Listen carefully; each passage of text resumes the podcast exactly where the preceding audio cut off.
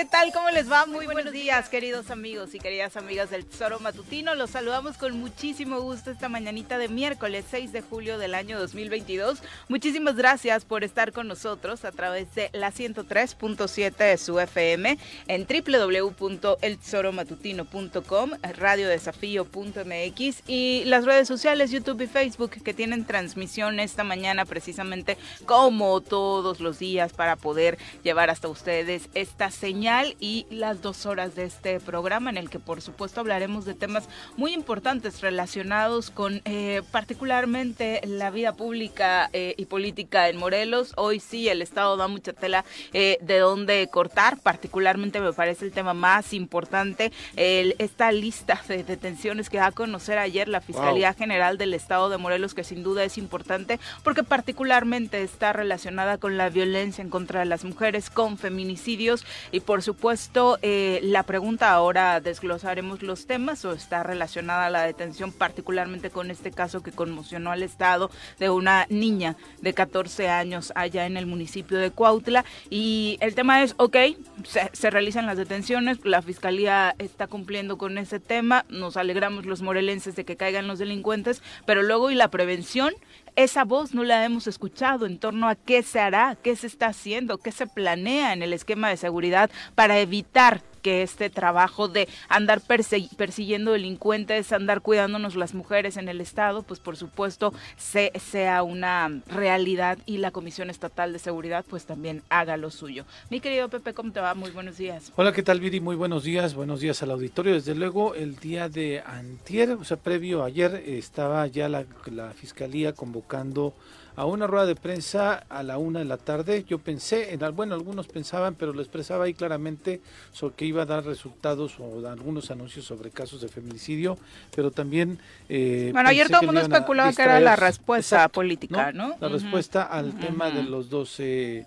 millones de pesos. Sí, afortunadamente no fue así, eh, ah, porque además ya lo expresaron en un comunicado, pero me parece que dan tres, eh, bueno, al menos esclarecen tres casos o si no esclarecen, logran dar con los culpables de tres casos de feminicidio, el de aquí de Cuernavaca, el de eh, Zapata. Zapata y el que pues obviamente pues nos cimbró aún más por ser una menor de edad, pero además la historia, Viri, de esa menor de edad, eh, de, de, estos tipos que, que estuvieron participando en el evento, todavía ayer que lo narraba la fiscal eh, Fabiola este sobre la fiscal especializada en los delitos sí, sobre eh, el esclarecimiento de feminicidios que este tipo de 23 años eh, empezara a tener una relación con una chica de 14 años y que la apuñaló de 30, o sea, 30 puñaladas. Sí, fue una masacre. Es real, real, la forma tan cruel en la que termina por quitarle la vida en el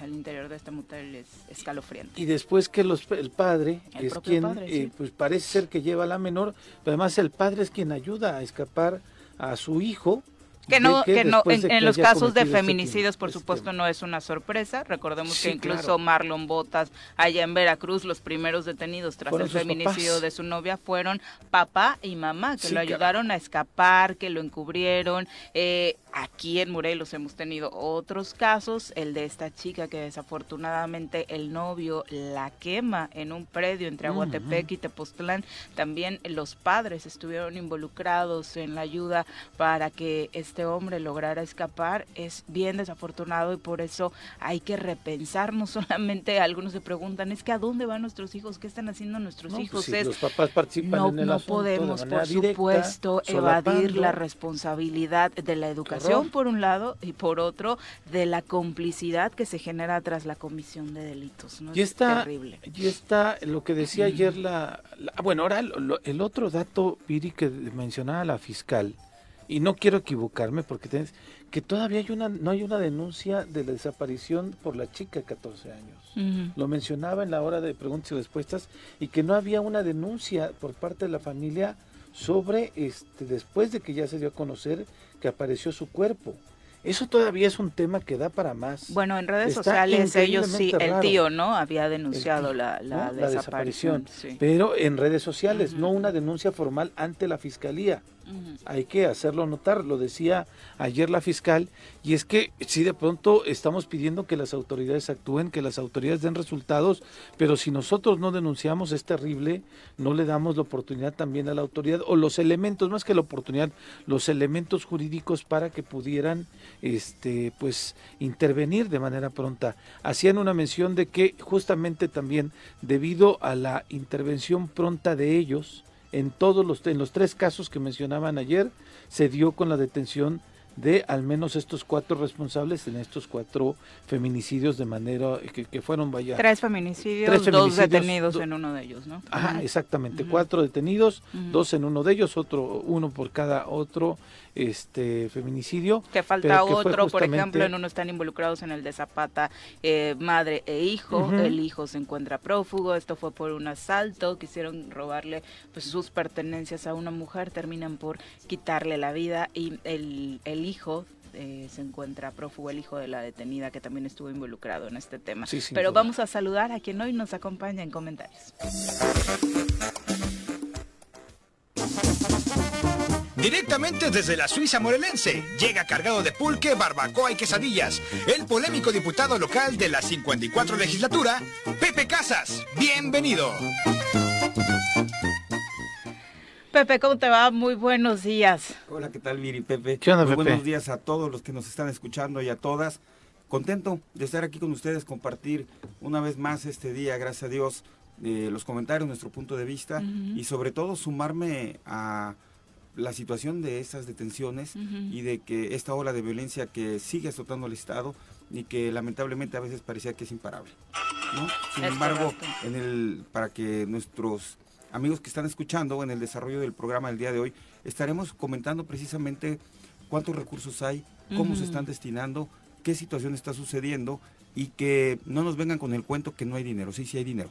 Sí hay dinero para los recursos en el tema de seguridad, tanto locales como federales. Porque es lo único que se aumenta año con año. Y además es lo único que han tomado ya como una excusa, ¿no? No hay dinero, no hay dinero. Policías. Este, no tenemos para capacitar policías, no tenemos para reparar las cámaras de seguridad etcétera. Que pongan más los municipios, dice el gobernador, ¿no? Es el llamado cada que le preguntan por qué eh, no hay resultados en seguridad. Responde eso, que muchos alcaldes no han querido participar, ni sumarse, ni meterle más a, a, captar elementos policíacos para redondear eh, los trabajos de la CES, ¿no?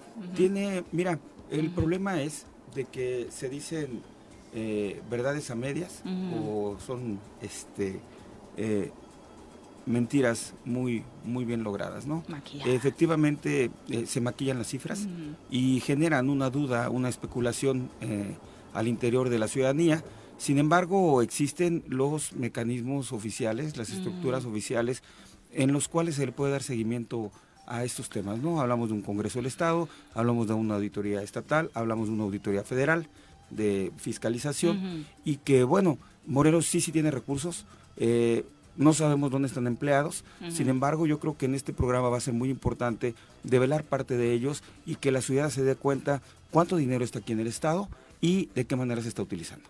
Sí, y la verdad es que lo, lo, mínimo que se hubiera esperado ayer es que a la par de la Fiscalía, el Ejecutivo Estatal de la mano de la CES también diera a conocer, ¿no? ¿Qué vamos a hacer para prevenir la violencia en Morelos? Porque, insisto, podemos detener 20 delincuentes diarios, pero si hay 100 delitos diarios, pues nunca vamos a acabar, ¿no? Sí. Y, y, y dejar muy claro el tema de lo que acabas de decir, Viri, la prevención. La prevención le corresponde al Estado, al gobierno del Estado a través de la CES y la persecución del delito es en la Fiscalía del Estado. Entonces, eh, se ha venido jugando mucho con esta confusión. Obviamente la ciudadanía no tiene eh, eh, el conocimiento de cómo es la separación de, de, un delito, cómo es la separación de la prevención de este delito.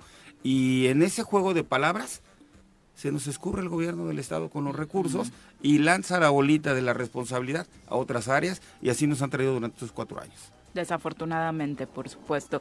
Y ayer, eh, precisamente, el gobernador del estado de Morelos hablaba sobre este tema, en el, este tema en el marco de este aniversario, esta ceremonia del aniversario del IEBM que se llevó a cabo en Plaza de Armas, que, bueno, eh, desafortunadamente para él no terminó del todo bien. Obviamente, ustedes saben, ya en el cierre del ciclo escolar y sobre todo, eh, tras una pandemia, también esto hay que tomarlo en un contexto de, más general, ¿no? Recordemos que prácticamente fueron dos generaciones las anteriores que no tuvieron clausuras, que no tuvieron festivales, que tuvieron clausuras de ciclo escolar vía Zoom y que no pudieron, por supuesto, celebrar el término de un logro tan importante. Esta es una generación que después de la pandemia vuelve a tener este tipo de eventos. El de ayer, por supuesto, era importante, al parecer una planeación linda por parte de las escuelas para participar en este festival. Estaba ahí el gobernador con muchas otras autoridades del estado, pero al final eh, justo se da pues un reclamo por parte de una ciudadana, de una madre de familia, de una maestra,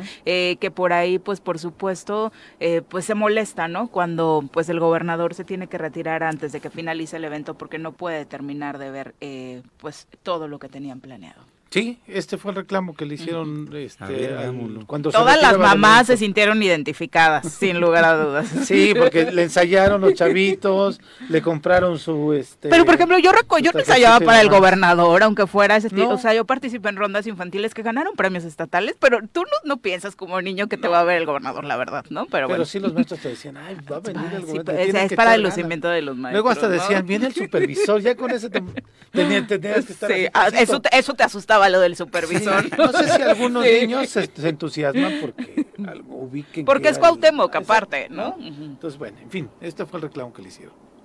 Un evento. No es posible que usted no les brinden así.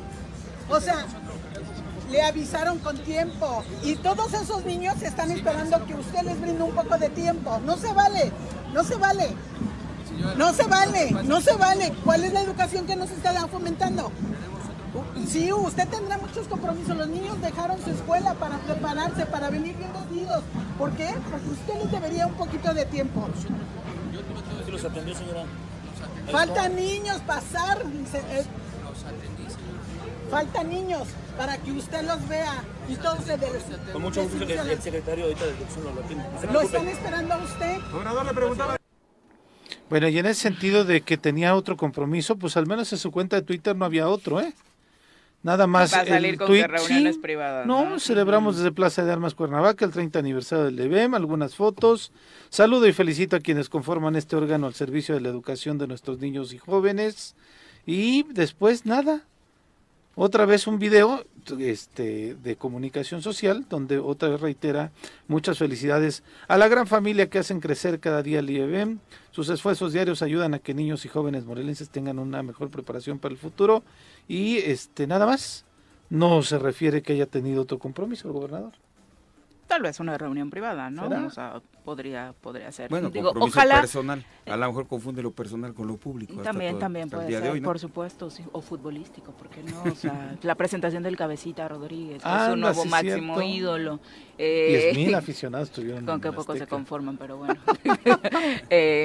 ahí está este, este tema en el que el gobernador pues recibe este reclamo de la ciudadanía me parece que hay reclamos muchísimo más fuertes que hacerle a Cuauhtémoc Blanco que el que no se quede a un festival, pero por supuesto muy válida la voz de quienes se sienten pues afectados en este sentido porque pues pudo haber lastimado las eh, ilusiones, ¿no? De, niñas y niños que se encontraban ahí.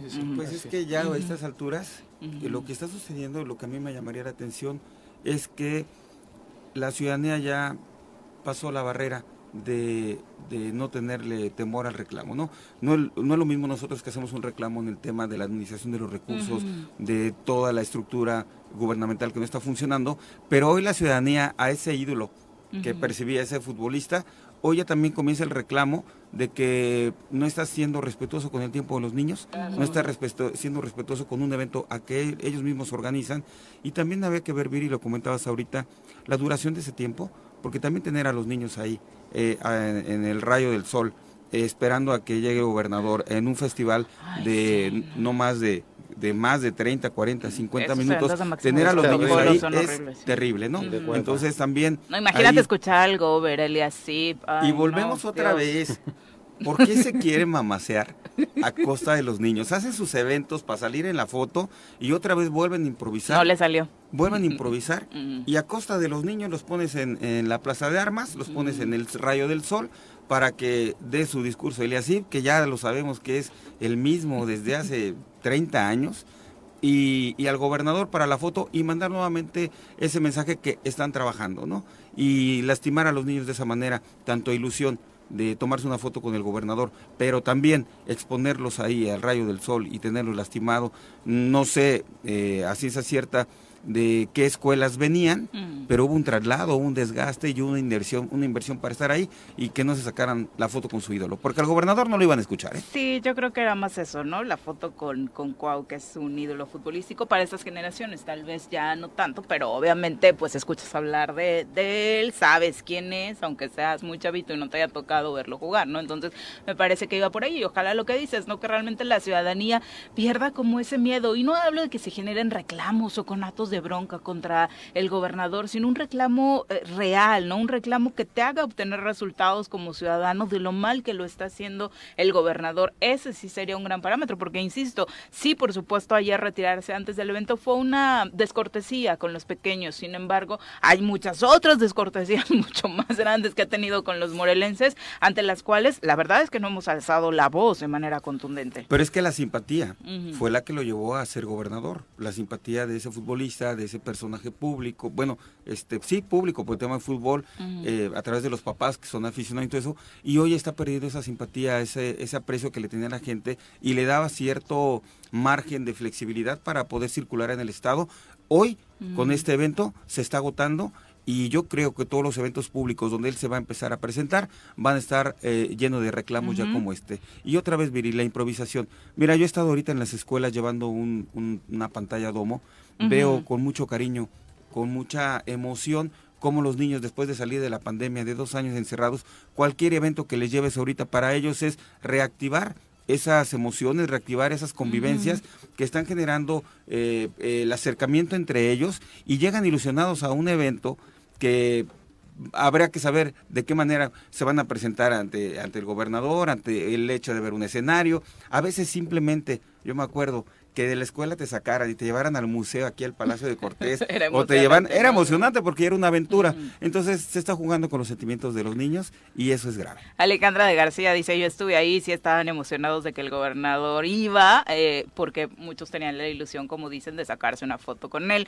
Eh, coincido con Ángel totalmente, dice, independientemente del jorobas, qué pérdida de tiempo esos actos. La verdad es que deberíamos ponernos a exigirle al gobernador mejores recursos para sus hijos, mejores condiciones en las escuelas y no un reclamo de por qué no se queda a, un evento.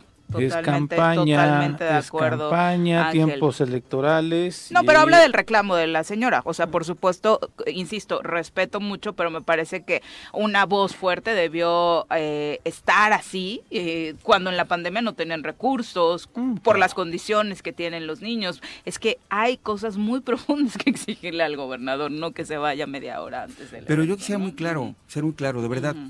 Mucha ciudadanía no sabe cómo se manejan los recursos, no sabe cómo está la estructura del gobierno, cómo está fallando. Y el hecho nada más de que le reclamen que no tenga la disposición de tiempo, no sabemos a ellos cómo les informó el evento, Mm. eh, cuánto iba a durar el evento y, y que ella se sintió ofendida y se haya atrevido a reclamar al gobernador. Hoy lo más sencillo que tiene, su falta de tiempo y la disposición para los niños. O sea, hoy es grave, eso es lo, eso es lo delicado, porque ella, ni siquiera está hablando de sumarle el tema de los recursos, del tema, del estado fallido que hay en temas de seguridad y de administración de, de esto, que ella, ella nada más le diga, sabe que no tuvo disposición ni su tiempo y está lastimando a los niños, ya es el- la gota que derrama el vaso de un gobierno fallido en el estado de Morelos. Abelardo Maya dice, tampoco hagan muchas olas en un vaso de agua. ¿Cuántos políticos pasan desapercibidos y se van cinco minutos después de iniciado el evento? O llegan dos horas después de iniciado el evento, ¿no? Eso también es cierto, ¿no? Son eventos en los que pues los políticos se caracterizan por quedarse tres horas sentaditos viendo eh, Se llama cómo transcurre un logística. Hay un área especial para planear los eventos, para donde se analiza ¿Cuántos niños vas a desplazar? ¿Dónde los vas a tener? ¿Los vas a tener en la sombra? ¿Los vas a tener en el sol? ¿Les diste agua? ¿Vienen desayunados? O sea, hay una logística. Lo que pasa es de que se sigue improvisando y siguen haciendo estupideces como esta, donde están lastimando a la ciudadanía y donde, bueno, ya eh, se les empieza a terminar de salir el control. Esa imagen que tenía de, de que él es Cuauhtémoc, él es el futbolista, hola, ¿cómo estás? La fotografía, hoy está el reclamo también de eso. Sí, y sí alcanzó a aventarles la bolita un poco a los organizadores, ¿no? Diciendo, es que a mí no me avisaron como que cuánto Pues a son su equipo de durar, eh". trabajo. Tú imagínate, ¿no? Eso sí, lo rodearon perfecto, ¿no? En Que, por cierto, hay un área en la gobernatura rodeado especialmente. inmediatamente el gobierno. Ah, pues salió, salió super pizza a ponerse casi en medio de las cámaras y como siempre sacar al, al- hijo, iba a decir al güey de la barranca, bueno, así se dice el dicho. Bueno, son las 7 con 22. Vamos a la primer pausa. Regresamos con más. 7 con 27 de la mañana. Recuerda que esperamos sus comentarios a través de las redes sociales, Twitter, Facebook. Obviamente nos puede seguir en todas porque prácticamente en todas tenemos presencia. Y obviamente en cabina también nos esper- esperamos sus mensajes a través de las llamadas al 311-6050, que es nuestro número telefónico. Así que bienvenidos sean sus comentarios, análisis y demás como los que ya eh, nos están haciendo llegar. Un abrazo para David Sosa. Dice las cosas en Morelos y México no van a cambiar, sea cual sea el partido político o gobierno, en cual sea de los niveles de gobierno, la mejorabilidad social no va a cambiar dependiendo de un partido. Nos toca, por supuesto, eh, cambiar las cosas a nosotros, sí, empujar a que cambien, sin lugar a dudas, tienes toda la razón. Eh, Rogelio Díaz, un abrazo eh, también para eh, Abelardo Maya, bueno, ya decíamos, y por supuesto para Richard Posas, para el senador Ángel García Yáñez, que nos manda muchos saludos, dice que bueno que ya está detenido, bueno, ya están detenidos los feminicidas anunciados ayer por la Fiscalía, sin lugar a dudas, eh, senador, es una muy buena noticia. Marc Carmona, también un abrazo hasta Zacatepec, donde nos escuchas todos los días. Y Virginia Colchado, también saludos para ti. Antes de pasar a las nacionales, ayer también el gobernador del estado de Morelos hacía mención de este tema relacionado con la postura del obispo. Teníamos la duda en torno a cuál sería el posicionamiento de Cuauhtémoc Blanco, dado que ahora sí lo pusieron entre la espada y la pared. Por un lado está AMLO, con quien le conviene tener una extraordinaria relación por cuestiones políticas. Por el otro lado está el obispo, con quien también, eh, pues obviamente necesita una cordialidad, la cual ha mantenido desde el inicio de su sexenio, por lo que implica el poder de la jerarquía católica en Morelos. Eh, ante los dichos del obispo de que necesita mejorar la seguridad y de que eh, se realizó la marcha por la paz este fin de semana, esto es lo que señalaba el gobernador Cuauhtémoc Blanco Bravo ayer. para que no hubiera Ya- ya- secuestros. ya se- ¿Cuántos elementos más, más o menos, Ya calcula se- usted? Ya se nos ha manifestado, este, necesitamos casi 12 mil policías, tenemos 3 mil. 12 mil para cuidar tres, un millón, ¿verdad? Un millón novecientos. Tenemos que, debemos de, de- de conseguir 12 mil policías, pero como se los he dicho a los presidentes municipales, eh, poco a poco, porque al final de cuentas también los recursos, pues, no, no, no hay recursos que alcancen, entonces ellos también, unos los comprenden porque no tienen recursos para darle a, a- los policías este, los recursos necesarios para tener 100, 200, 300 policías, pero yo creo que es parte importante, este, de, de poco en poco, tres o cuatro o cinco o diez, conforme vayan este, eh, sacando los policías, yo creo que, que vamos a tener Y la respuesta, por supuesto, es esa, echarle la bolita a los presidentes municipales en materia de seguridad. Pero no hay dinero, dice, ¿no? ¿Qué? ¿Qué? Pues sí. O sea, ¿escuchas? Ir sumando de poco a poquito, De tres, tres, cuatro. cuatro. ¿Qué? Eso le vamos a decir a quienes están asaltando sus negocios, eso le vamos a decir a quienes están Ayer asaltando la ruta casas. 20 Eso aquí frente a Pullman, Morelos, ¿Qué? qué terror. De tres, de cuatro, de, oye, no tiene ni idea de lo que es ser el ejecutivo, tomar decisiones, sí hay dinero, ahorita lo comentaremos con, con nuestro invitado, Eh, terrible, pero además que no se nos olvide que el obispo fue quien le dio cobija cuando hizo su show en el ayuntamiento de Cuernavaca, que se puso en huelga de hambre, que fue una mentira porque cuando iba al baño estaban sus taquitos ahí, que se los ponían allá al baño. El obispo le dio cobija para que no lo lastimaran políticamente cuando el tema del juicio político no se puso en huelga de hambre en el atrio de la Sí, yo catedral no- yo no y ahí le estuvo y le estuvieron ayudando y hoy ingratitud, estupidez, conocimiento, Bueno, ya era necesario que el, bueno, que el Híjole. obispo le hiciera ya un reclamo, que él se lo hizo bien levecito, ¿eh? Sí, No, El pero ya reclamo se lo se hizo desde la vez pasada, Pepe. Pero el reclamo se lo hizo más Andrés Manuel que a Cuauhtémoc, el obispo. Y ahora lo que hace Cuauhtémoc es defender más acá al, a- al Andrés Manuel que al obispo. Fue, fue más como representante del episcopado, Ajá. el llamado nacional, ¿no? sí, sí. Que, que como obispo Sí, a un llamado en obispo es bien Morelos. Yo ¿eh? tengo otros datos y No, ya no, los compartiremos no, no, en no, el desarrollo. Deja los datos. Lo vas a ver. La ¿eh? postura. Ah, la sí. postura y el discurso al obispo, bien tranquilito con Cuauhtémoc, y eso sí, a nivel federal, muy fuertecito. La postura que se dio en la marcha, así fue. Lo que trascienda y dicen y demás, lo que pasa en la sotana y demás, y en la sacristía del obispo, no lo sé. Oiga, Me yo- conozco chismes, posturas y demás, pero no más. Yo vi, yo vi Políticas. políticas, claro. Yo vi lo que es lo que el obispo mencionó ahí, tranquilito con Cuau y tras Yo creo que mejor yo le preguntaría al obispo con mucho respeto, este,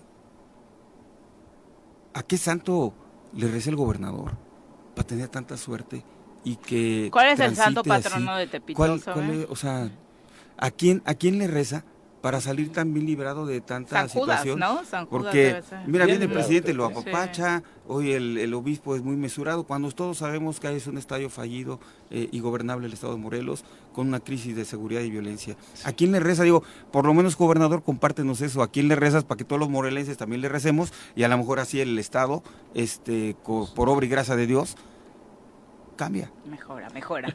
Vamos a las nacionales porque el tema de Alito también se puso bueno. Las nacionales, en el choro vienen las nacionales que dice el Reforma, Crónica y el Milenio, que dice el Excelsior, Jornada Universal. ¿Qué pasa por aquí? Juanjo. ¿Qué pasa por allá? ¿Qué pasa por aquí? Juanjo. ¿Qué pasa por allá?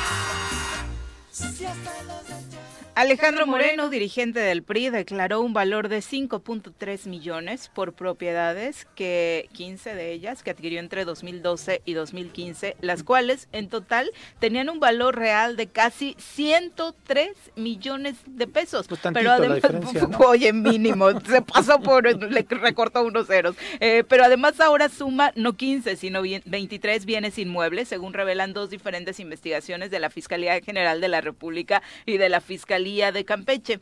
En 2019, vámonos tiempo atrás, Alito fue denunciado ante la Fiscalía por el ex gobernador de Oaxaca, Ulises Ruiz, por mentir en su declaración patrimonial 3 de 3 sobre los costos de 15 propiedades en Campeche. Ulises Ruiz de su mismo, de su mismo partido. Sí, estaban en la disputa por ahí de la cúpula nacional, ¿no? En medio de esta, eh, pues, disputa por la presidencia del PRI, pues se dio esta, esta denuncia. Este año, en una segunda investigación que integra la Fiscalía Estatal, Moreno suma ya 23 propiedades, solo en Campeche, aunque algunos de los predios sobre los que está construida su residencia, por ejemplo, ni siquiera están a su nombre, sino de familiares.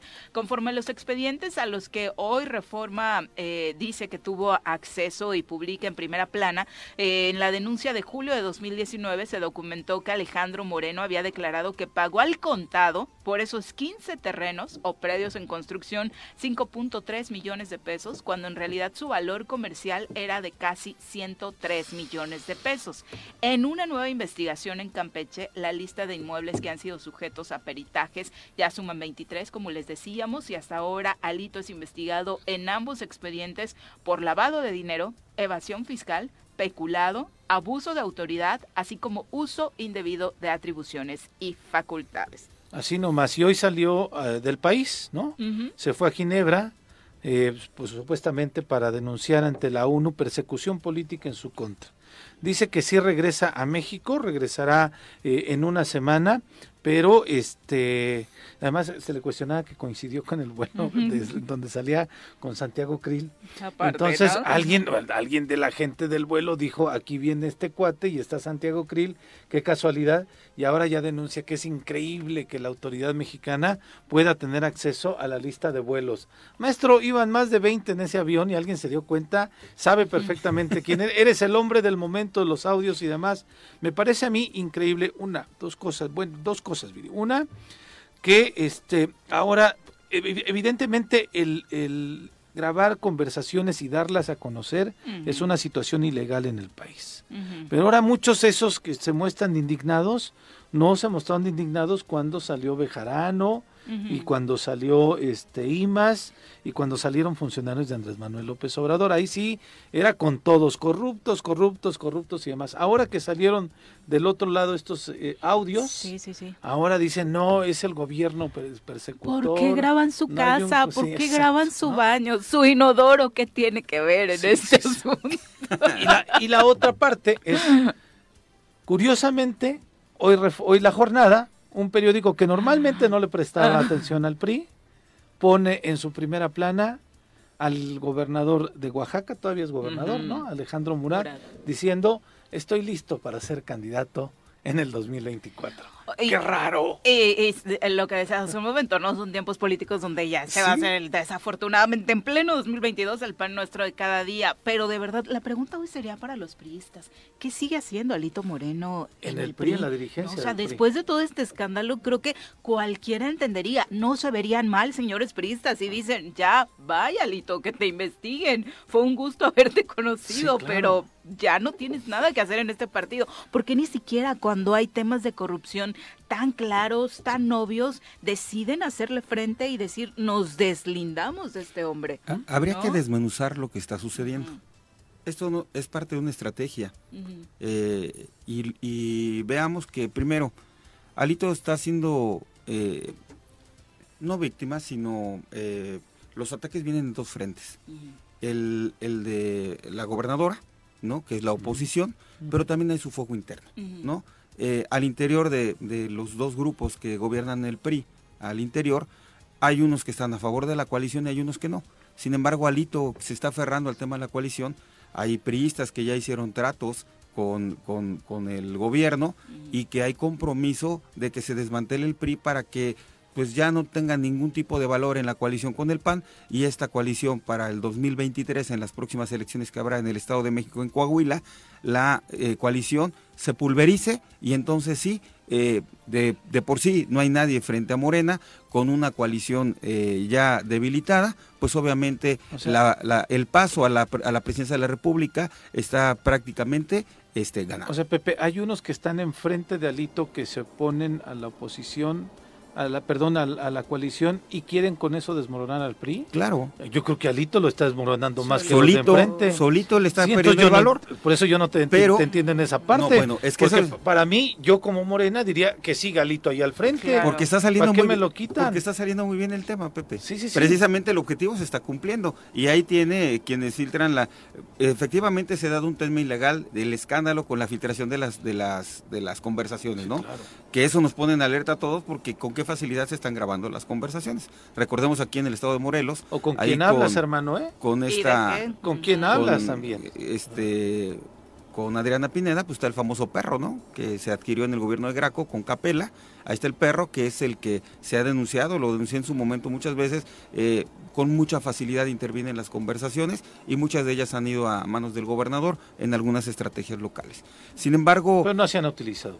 ¿Mande? No se han utilizado. No A- se a han mí me hecho parece públicas. un mito, ¿eh? No se han Mm, utilizado, yo no he escuchado ninguna. Pues ahí la a gente que nos ayude, me la gente que, que sí trabaja es- al interior, sí el es- famoso- pero sí habías escuchado del perro, ¿no? Sí, claro, pero sirve para también investigar. Yo fui víctima de, de- de extorsión y ese famoso perro me ha ayudado para poder, ayudó justamente para meter a dos rufianes a la cárcel. Ah, entonces no En mito, casos de sí secuestro, existe. sí. El caso Pero es que el lo mito- utilicen el de mito- manera el mito es ese. a favor de la El ciudadanía mito o de es la que lo utilizan a El manera político. política. Ese no he escuchado yo Que no hemos conocido un caso. Por eso yo digo. Esperemos que así sea. Yo no lo escuché hasta el momento. Y qué bueno que hay eh, este, este tipo de tecnología para que se utilice en temas de secuestro, en temas de extorsión y Que, demás. que se, ad- se adquirió en la administración anterior, ¿eh? Sí, también hay que reconocerlo Sí, claro. porque en esta nos han adquirido equipos en tecnología de esas dimensiones. Entonces, está funcionando, Pepe, pero también empieza en el tema del escándalo con las conversaciones, pero ya caer en el tema enriquecimiento ilícito, cuentas bancarias y todo eso, ya Esto ahí ya, diría Es Viri. que es ahí muy ya no hay- lo que acaba de decir Viri, que Es no lo conocía, fácil. eso ya es, ya es este, ¿cómo te ayudo? Tienes que dejar el cargo con- porque no va a poder él eh, lograr ni como gobernador y menos como presidente del PRI este, nacional eh, cómo se hizo de esos bienes, de dónde adquirió esos recursos y hoy con la facilidad con la que te pueden eh, ver el hilo de tu cuenta bancaria y todas las modificaciones que está teniendo el SAT, eh, difícilmente puedes comprobar el ingreso lícito de este dinero. Ahora, la de gobernadora está poniendo el nivel de la confrontación política de las próximas elecciones. Así O va sea, estar. Laida Sansores está No, poniendo está con todo, Laida, que oso. este nivel va a ser el que nos vamos a, a- a estar viendo para quienes compitan Y próximas y que elecciones. se van a estar tirando no rumores, no hay fotografías, no, hay- no audios. y además, videos, próximas, aguas. próximas elecciones, Pepe, no es el 24, ¿eh? Es No, el son 23. las, las siguientes del es el Estado de 23 el México y Estado de Coahuila. México, que es uno de los estados de mayor votación en el país. Ese sí importa electoralmente, no como Morelos, que somos el 0.5% de la votación. Ah, Bueno, sí El- importamos para nosotros. Para nosotros sí, pero para las negociaciones nacionales lamentablemente no. Pero Pagamos donde va. Morena con 45 puntos y el PRI y la Alianza van 10 puntos abajo en el Estado de México. También hay que decirlo con toda claridad. Pero también hay que ver que no se están dejando confiar como en otras O sea, ocasiones. van a dar hasta con la cubeta, por y, supuesto. y eso va a suceder. Al y si el van a PRI no decir. hace algo... Y sí, el o Morelos, sea, con la declaración que hizo el gobernador cuando dijo. Rabín no va a participar, yo ya tengo mi gallo, mi galla, bueno, no, no se dice galla, sería Gallina. gallina. Gallina. Mi gallo, mi gallina, mi- ¿no? Mis corcholatas. Este, con eso él dio el manotazo de arranque de también el tema Sí, también electoral en abrió el Morelos, tema ¿no? electoral. Lo anticipó muchísimo más. Entonces, el desgaste que vamos a estar viendo en el Estado también va a estar Y la guerra sucia. sucio. Y el nivel de señalamientos. Y si ya hay videos y hay no sé qué mouse, ahí los vamos a ver. Y yo creo que la ciudadanía en ese sentido debe estar muy contenta de ver cómo son exhibidos sí, exactamente en medio de to- todos los que se dan baños de pureza, de la corrupción no la ha terminado López Obrador y no, claro, porque mira todo lo que había detrás, ¿no? O sea, o sea, de verdad es de risa ver los videos de, de Alejandro Moreno, estos Es el que inicio de fueron lo que vamos a ver. spots del PRI, de, de risa después Son de conocer esto, sacados de ¿no? contexto, no es cierto. El único punto a favor de Alito, la verdad hay que decirlo, y ahí sí, obviamente, como amante y protectora de los animales, me encanta, es que sus mansiones contaban con un cuarto especial con aire acondicionado para sus mascotas. Entonces, pues eso está top, Alito. Ahí sí, aplausos para ti. Mejor, yo creo que mejor aire acondicionado que el que tenemos en cabina Ay, para, en los perritos de ¿eh? Alito. Vámonos a pausa, regresamos. La pregunta chorera de hoy es, ¿cuál de los dos horarios prefieres? ¿El de invierno o el de verano? Llámanos a cabina 311-6050.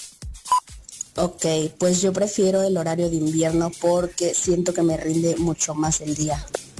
Para mí el horario que más me gusta es el de invierno, ya que te brinda una hora más en tu vida y en tu día a día sientes que puede rendir un poco más gracias a ese tiempo que ganas, a la vez que también te permite descansar una hora más y así poder estar al 100 en tu día El de verano porque era el que teníamos antes y yo todavía me tardo mucho biológicamente para poder acoplarme. De pronto duermo de más, duermo de menos y me parece que el que teníamos antes era el mejor. Yo prefiero el horario de invierno porque es el horario de Dios, así como lo dice AMLO. Llámanos a cabina 311-6050.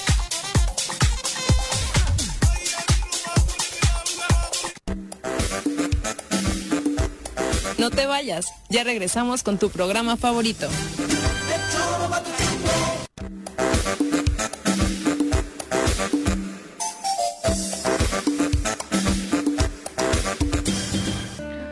Hay mucha preocupación ayer por Carlos Santana en un concierto que estaba dando. Desafortunadamente sufrió una emergencia médica. El concierto era en Michigan. El cantan el eh, músico mexicano fue superado, según la información oficial, por el agotamiento debido al calor y la deshidratación, según un comunicado que envía a su equipo directivo. Y es que le dieron eh, la vuelta al mundo real estas imágenes donde Carlos eh, está en pleno concierto, va, se recarga en, en una parte del escenario, termina sentado y al final ya no puede ni siquiera levantarse y su equipo va a atenderlo. Afortunadamente se encuentra bien, eh, según esta información que se tiene hasta el momento. Se habla de que las temperaturas en Michigan alcanzaron los 33 grados centígrados este martes, una temperatura muy superior al promedio y No, y en el justo escenario cuando y a su edad, ¿no? sí. 74 años, acababa de comenzar una canción que trataba sobre la alegría, el amor, ah, estaba pidiendo, por supuesto, salud para el mundo, salud de, ya saben, uno de estos speech de amor y paz tan lindos que regularmente suele compartir y desafortunadamente colapsó, pero se encuentra bien ahora mismo. Son las eh, 7.50. Pepe, nos preguntan que qué onda, eh, nos dice por acá Adriana Gutiérrez, eh, hay aumento del transporte para los usuarios de Huitzilac y demás, ¿no? Con eh, nuestros amigos de Pullman de, de No, es- no es Morelos, Pullman, ¿no? es TH. ah, es- TH. ¿Cuál es la Transportes línea Unidos Huitzilac. Unidos Ándale. Huitzilac. Que bueno, ahí fíjate cómo TUH. hicieron- TUH, Ujú. sin embargo, el dueño de las concesiones, no sé si lo- es Pullman de Morelos. Ah, sí es Pullman. Sí, hace en una jugada Hay una en una hermandad, jugada ¿no? muy, muy, sociedad. este. Muy encubierta ante la ciudadanía more- este, de Huitzilac, Ujú. este Pullman de Morelos compró las concesiones a los transportistas y es una línea alterna de, de Pullman. Eh, sabemos que oficialmente no se han aumentado las tarifas, yo creo que eso sería una irregularidad, habría que preguntar con el secretario de, de movilidad, pero también eh, recordemos que esa li- eh, línea ya está llegando también a la Ciudad de México, ¿no? Entonces también interviene la autoridad federal. Ok, pues eh, sí, no, no es un asunto local, por supuesto, pero por ahí estaba el enojo de la ciudadanía. Eh, Ah, le Alex, Gut-. Alex Gutiérrez dice, anteriormente no había, no existía horario de verano. Ah, bueno, sobre el horario de verano ya estaremos hablando, por supuesto. Dice, este se creó con el pretexto de ahorrar en el pago de luz, pero para beneficio de empresarios. Escucho que los toreros dicen que es el eh, horario natural. Hay después de muchos años mucha desinformación. ¿Los toreros o los choreros? Yo, Eh, yo, no, Alex. no, yo tengo que reconocer Ajá. que yo no recuerdo cuál es el horario natural y pensaba que el de verano es el natural, pero me parece que es el de invierno. Es el de invierno, ¿no? sí, sí. Entonces sí, de- reconozco mi estupidez. Así es. sencillo. Ah, no sé por qué lo decía, porque no lo habíamos comentado Sí, ahora. no, ¿o pero sí? eh, hubo un reportaje, eh, una pequeña cápsula en el corte, en el primer Ah, corte. sí. Ah, por eso lo dice Ujú. Alex Gutiérrez, ok. Y nos hicieron una encuesta algunos de aquí del Ujú. Choro y yo cometí la estupidez. Soy muy tonto. Bueno, hay confusión después de tan... ¿Cuántos años tiene, no? O sea, Uh, desde morro, yo me acuerdo de la verdad es secundaria, que yo sí, creo. son muchísimos años, crecimos con esto, por supuesto, del, del cambio de horario. Yo soy y la verdad es víctima que de- yo sí soy partidaria de que ya este, se anule, Vaya ¿no? sí, claro. yo soy o sea, víctima. Véanme, así estoy por los cambios de horario. Coincido con Alcocer. Y el ahorro no es significante. No, o sea, yo creo que nunca se vio reflejado, eh, por supuesto, en el bolsillo de la ciudadanía. Son las 7.53, vamos al reporte vial, nos acompaña a través de la línea telefónica el comandante Eric López. Comandante, ¿cómo te va? Muy buenos días. Hola, ¿qué tal? Muy buenos días, Lidia. Sí tenemos eh, una mañana bastante tranquila, tenemos bastante influencia en algunos puntos, pero sin problemas de circulación hasta el momento, debido a que, bueno, ya se clausuraron varias escuelas y no hay labores y también algunas personas que vacunan a sus niños, pues ya no los llevan al otro día. En este momento, sobre Avenida Morelos Sur, tenemos sin problemas de circulación. En este eh, tenemos Las Palmas de igual manera totalmente fluido, Boulevard Juárez sin problemas de circulación hasta el primer cuadro de la ciudad. Avenida Morelos Centro está aplicado el operativo vial y sin problemas. El Calvario de igual manera fluyendo sin problemas de circulación. Avenida Zapata únicamente con ligera carga en Glorieta Tlaltenango. Avenida Zapata Norte sin problemas de circulación. Heroico Colegio Militar únicamente en ligera carga en Paloma de la Paz hacia Buenavista. Y Domingo 10 Vicente Guerrero sin problemas hasta el momento. Avenida Río Mayo totalmente fluido y Diana únicamente ligera carga del, pa- del Paso Express hacia Diana, únicamente en la entrada, más adelante se encuentra sin problemas, y sobre Boulevard con agua Tizoc lo tenemos totalmente fluido, sin problemas de circulación. Eh, en cuanto a Pemex, de igual manera, sin problemas hasta el momento. Calle Central ligera carga, únicamente ahí, hasta Guarderías del IMSS. La Luna, Coronel Lamada y Juan Dubernal, sobre Plan de Ayala hasta el lo tenemos sin problemas de circulación. Y en el Mercado López Mateos, únicamente en la zona norte, el área de carga y descarga con ligera carga vehicular en el primer cuadro de la ciudad lo tenemos sin problemas de circulación, no tenemos manifestaciones, ni cierres importantes, y sobre Avenida Palmira únicamente con ligera carga hasta el Paso Express. Es lo que tenemos hasta el momento en materia de habilidad, no tenemos manifestaciones ni cierres, esta es está una mañana muy tranquila. Como bien lo dijiste, pues obviamente hay que chiquear a los pequeñitos que fueron a vacunarse el día de ayer y antier seguramente por ahí en casita y muchos de ellos ya no fueron hoy a, a la escuela Sí, o al preescolar, sí, ¿no? sí. Y sí se nota, se nota bastante la, la afluencia en la mañana, ya está muy tranquila de que pues no, muchos no los llevan a la escuela y otros ya salieron. Exacto. Muchas gracias, eh, comandante, Claro por el sí. reporte. Muy buenos días. Tengo que hacer una. Aunque creo que salieron más adaptadores los pequeñines que, Que los los, adultos. Saludos a todos los niños y las niñas Y en que ese se sentido quiero ayer. hacer un comentario. Sí, me sí. están diciendo ahorita mismo. Los papás molestos y más que molestos, para no decir la palabra exacta, porque a niños con discapacidad se les privilegiaba en la vacuna. ¿Qué? Es decir, sí, llegaba, le voy a decir así, mi sobrino con síndrome de Down, dijeron que pase el niño antes y los papás demás que estaban formados encabronados por esa situación como si la discapacidad fuera un privilegio. No, bueno. O Ah. ¿Qué, qué falta? De verdad, cuando nos preguntamos por qué estamos como estamos, es porque ya no somos capaces de sensibilizarnos, de tener un poquito de coherencia, ni siquiera en estos casos, porque de verdad es falta de coherencia, por no decir como mencionabas otra cosa, ¿no? Es falta de O sea, hay sensibilidad. situaciones en las que es obvio que hay personas que van a tener eh, pues la posibilidad de ser atendidas primero precisamente porque no cuentan con condiciones que afortunado para tus hijos o para tus sí. hijas exactamente que obviamente puedan tener eh, pues condiciones más saludables no en cierto sentido y obviamente pues por supuesto se privilegia a aquellos niños que de alguna u otra forma en el caso sabemos del síndrome de Down de manera particular pues pueden hacer prácticamente una vida normal pero sabemos que suelen desesperarse más Sí, rápido sí, sí, que tienen otras condiciones incluso anímicas para estar formados en una Y que además fila, están ¿no? en un tema de situación de riesgo por su propia Claro. complejidad, pero no quiero pensar de otros niños con otras discapacidades que los papás se molesten porque tienen prioridad para poder ser vacunados. Es una tontería. Oye, pero Sea me, sorprende porque incluso con los adultos se tenía un espacio especial claro. precisamente tanto para adultos mayores cuando no iban el día que les tocaba como las personas que llegaban en silla de ruedas, sea cual sea eh, la edad que tuvieran. O sea, este espacio siempre existió. No entiendo por qué ahora ponerse así con los niños, Sí, ¿no? sí, sí. Y quizá nada más fue en ese centro, también no hay que generalizarlo, pero hay Para gente quien lo que hizo, tache. parece, sí, claro. Para quien lo hizo, tache, por supuesto. En fin. Es eh, un momento en el que, por supuesto, debería seguir significando un momento de alegría, ¿no? El tener la posibilidad de vacunarnos ahora, de vacunar a los menores y mira, qué forma de arruinar. Eh, el momento. Son las eh, 7 con 57. Eh, por supuesto, vamos a eh, redondear esta información que le decíamos que dio a conocer ayer la, la Fiscalía para varios que están eh, preguntando. Se informó la captura a través del titular de la Fiscalía General del Estado, Uriel Carmona, de dos hombres presuntamente involucrados en el feminicidio de la menor de 14 años, Kimberly Melissa, quien fue localizada muerta al interior de una habitación de un motel en Cuautla.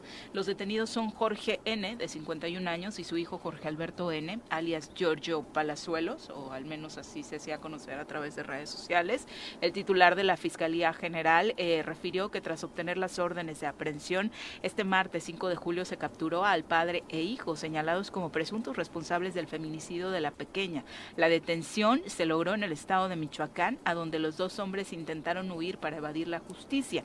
Por su parte, la fiscal antifeminicidios, Fabiola García Betanzos, informó que gracias a las indagatorias llevadas a cabo, se estableció que la menor no conoció a quien presuntamente fue el responsable de su muerte directamente en redes sociales, como se especuló en algún momento, sino que una persona identificada como hermanastra de la víctima fue quien los presentó, lo que permitió que Kimberly Melissa mantuviera una relación de pareja con el implicado de 23 años de edad, con el cual salió por un lapso de dos meses. Una diferencia no solo eh, de nueve años, sino en un momento crucial donde justo la diferencia de edades es muy marcada, ¿no? Una niña de 14 años con un adulto de 23. Y que los presenta la hermanastra. La hermanastra, Sí. así que también tiene una orden de, sí, de sí. búsqueda. Asimismo, García Betanzos dijo que Jorge N., padre del joven que mantenía la relación con la menor de edad, auxilió a su hijo, Jorge Alberto N., para llevar a la menor de 14 años al autohotel y además lo ayudó a escapar del Estado.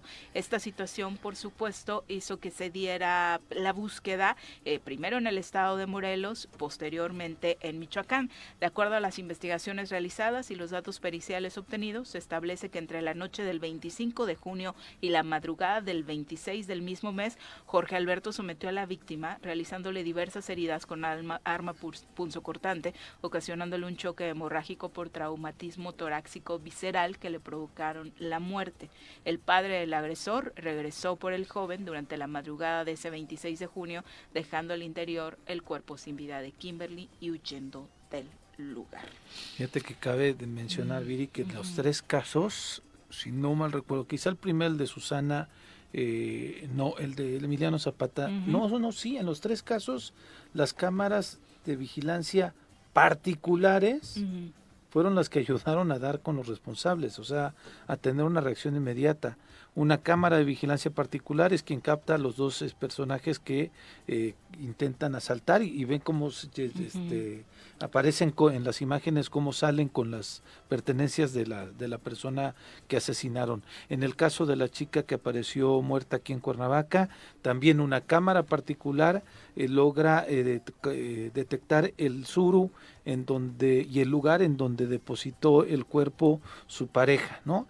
Y en el caso de este de esta chica de 14 años, las cámaras de vigilancia del hotel son las que permitieron ver desde el arribo y desde la salida de los de, de estos dos personajes con el vehículo plenamente identificado. Si Recordamos tuviera- que con sí. Evelyn también logramos ver las primeras imágenes del feminicida gracias a eso. ¿no? a eso, ¿no? Entonces, si tuviéramos cámaras de vigilancia este, funcionales del C5 y demás, no solamente lograrían esclarecer mucho más eh, casos o delitos de este tipo, sino también servirían como un, eh, una posibilidad de inhibir la posibilidad de que los delincuentes digan, ah, pues esta cámara no sirve, maestro, ¿no? Pero sí, en los tres casos, cámaras de, vigi- de vigilancia particulares ayudaron a que se pudiera detener a estos responsables. Yo no quisiera dejar de agradecer cuando eres víctima de un delito o una situación como la que estamos comentando ahorita. Es bien difícil que toca tu puerta la fiscalía y te diga, oiga, me puede dar acceso a los videos de sus cámaras, porque sabes que eso te va a involucrar directamente en investigación y por supuesto te hace blanco de una repercusión, de una venganza de quien va a resultar este afectado.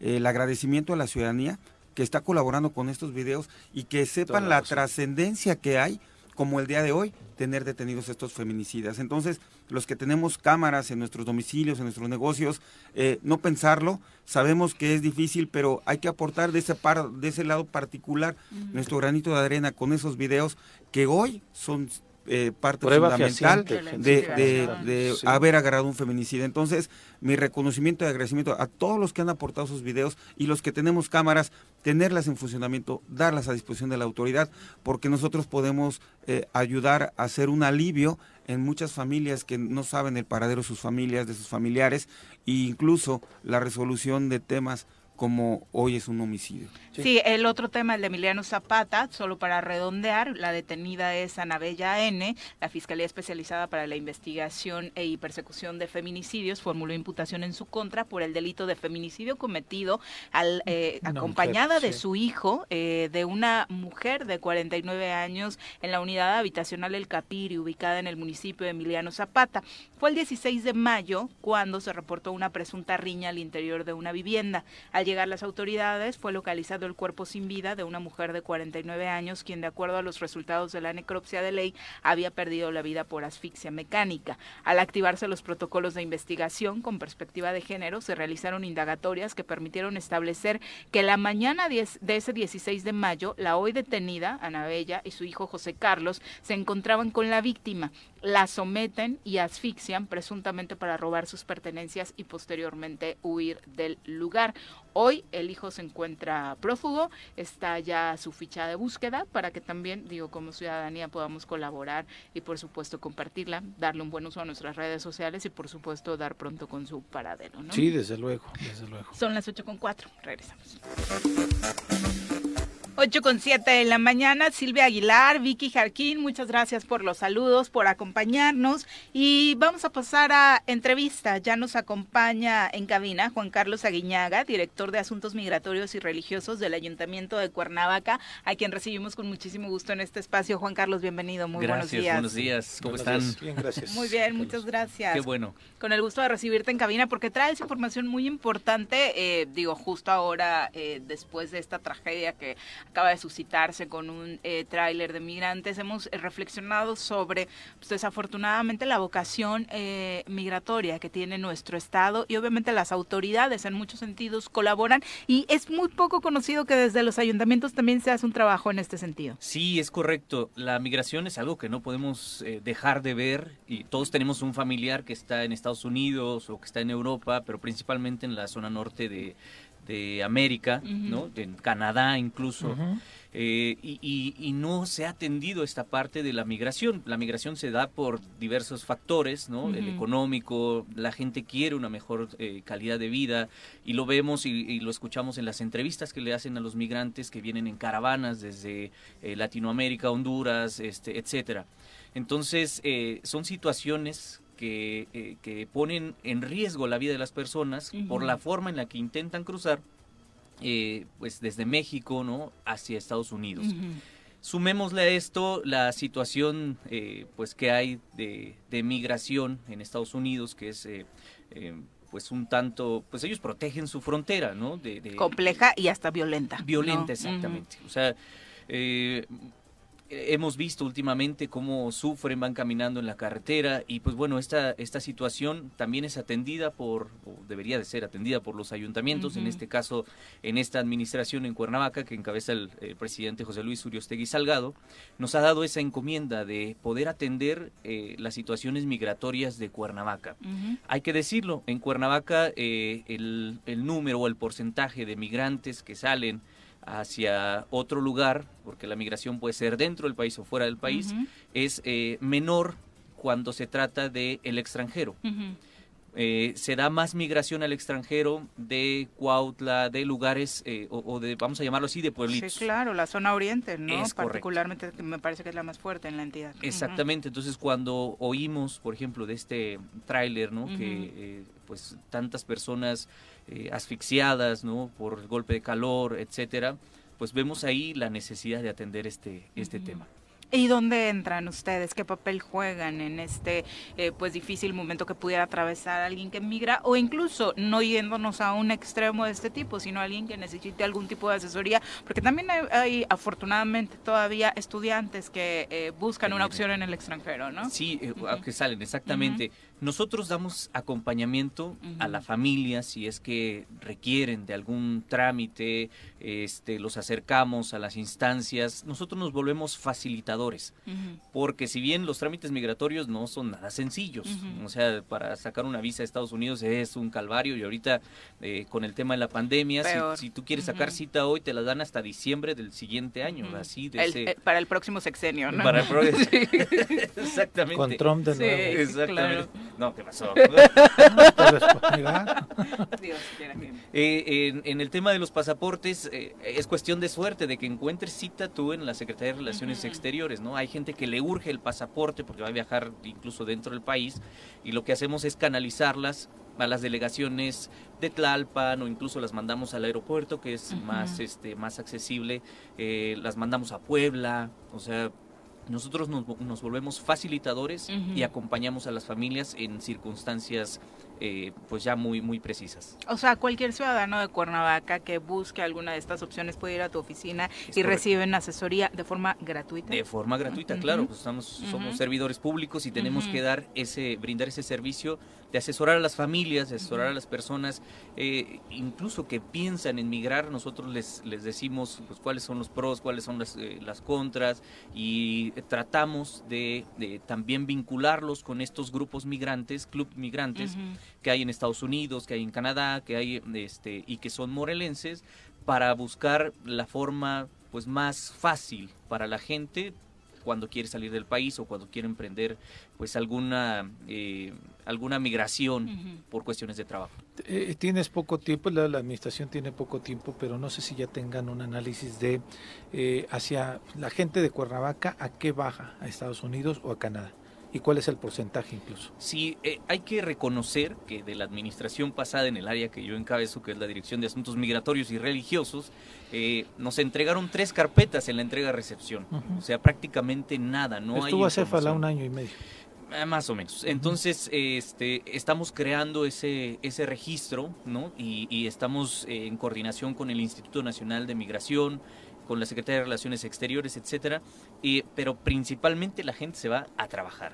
O sea, el, el estudio es en un, en un menor, Menor número, pero sí, la mayor parte de las, eh, de las personas que migran hacia Estados Unidos es a trabajar y de manera ilegal. ¿Dónde te encuentras físicamente para todos aquellos que quieran eh, pues buscarte? Porque eh, son varios servicios, por supuesto, los que pudieran Sí. eh, contar contigo. ¿no? Sí, correcto. Estamos próximos a lanzar este programa tan famoso que en algunos eh, municipios le llaman Corazón de Plata.